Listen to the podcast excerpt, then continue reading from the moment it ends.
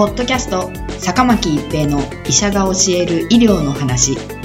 この番組は大学病院の内科医であり医学博士である坂巻が疾患や予防医療といった医療に関してお話しする番組ですそれでは今回の番組をお楽しみください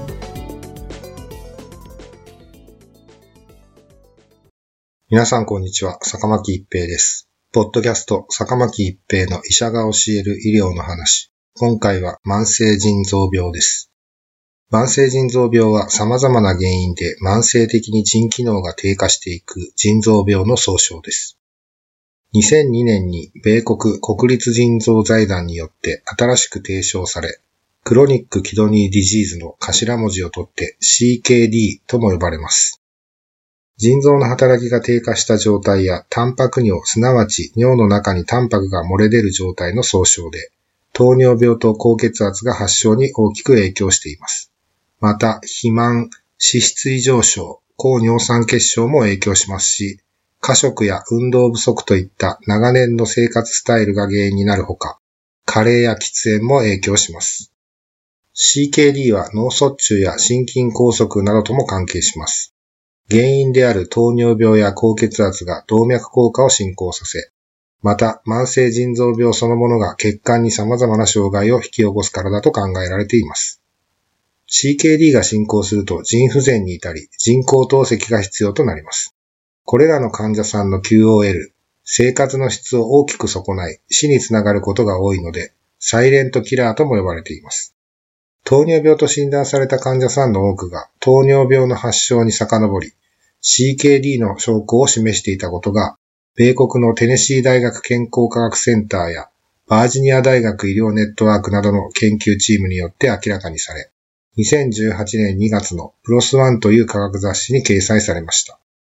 この研究によると、多くの患者さんは糖尿病と診断される前の段階で、腎臓の機能低下も進行している可能性があります。研究チームは、米国体液軍人症研究調査の参加者のデータを調査しました。対象となったのは、2003年から2013年の10年間に糖尿病と診断された30歳代から80歳代、平均年齢61.5歳の体液軍人36,794人です。解析した結果、これらの人の31.6%が糖尿病と診断される以前に EGFR の低下や尿中の美容アルブミンが認められていたことが明らかとなっています。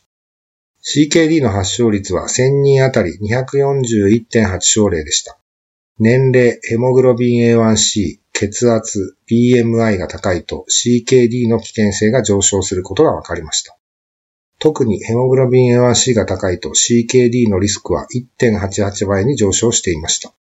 ヘモグロビン A1C とは血管の中でヘモグロビンがブドウ糖と結合したもののことです。そのことから糖化ヘモグロビンとも呼ばれています。赤血球の中にあるタンパクのヘモグロビンは体中をめぐって酸素を供給しながら徐々にブドウ糖と結合していっています。ですから余っている糖が多いほどヘモグロビン A1C が増えるということになります。ヘモグロビン A1C は過去1、2ヶ月の血糖状態を表します。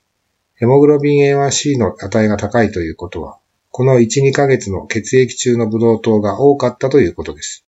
日本でも CKD 患者さんは約1330万人に上ると推定されていますが、同様の大規模な調査は日本では行われていません。CKD では血液から老廃物を取り除く腎臓の子宮体という器官が少しずつ壊れていきます。その結果、老廃物が十分に取り除けなくなったり、尿に漏れないはずのタンパクが尿に混じったりします。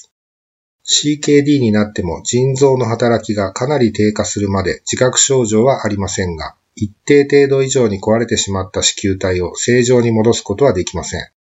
CKD の進行を抑えるためには早期発見して原因となる疾患の治療を開始することが重要になります。CKD は尿検査や血液検査で発見できます。タンパク尿と血清クレアチニン値のどちらかが異常だと CKD と診断されます。CKD を見逃さないためには両方の検査を受けることが必要です。血液検査では血清クレアチニン値を調べます。クレアチニン値と年齢、性別から計算する EGFR、水酸子宮体ろ過量は CKD の重症度を測る指標となります。クレアチニンは老廃物の一種で腎機能の低下に伴い血中濃度が高くなります。今回の研究ではクレアチニン検査は多く行われていましたが、異常値と判定されたのは CKD の診断が確定したり、CKD が進行した患者さんに限られていました。この研究を主導したテネシー大学健康科学センターのサバ・コベスティ教授は、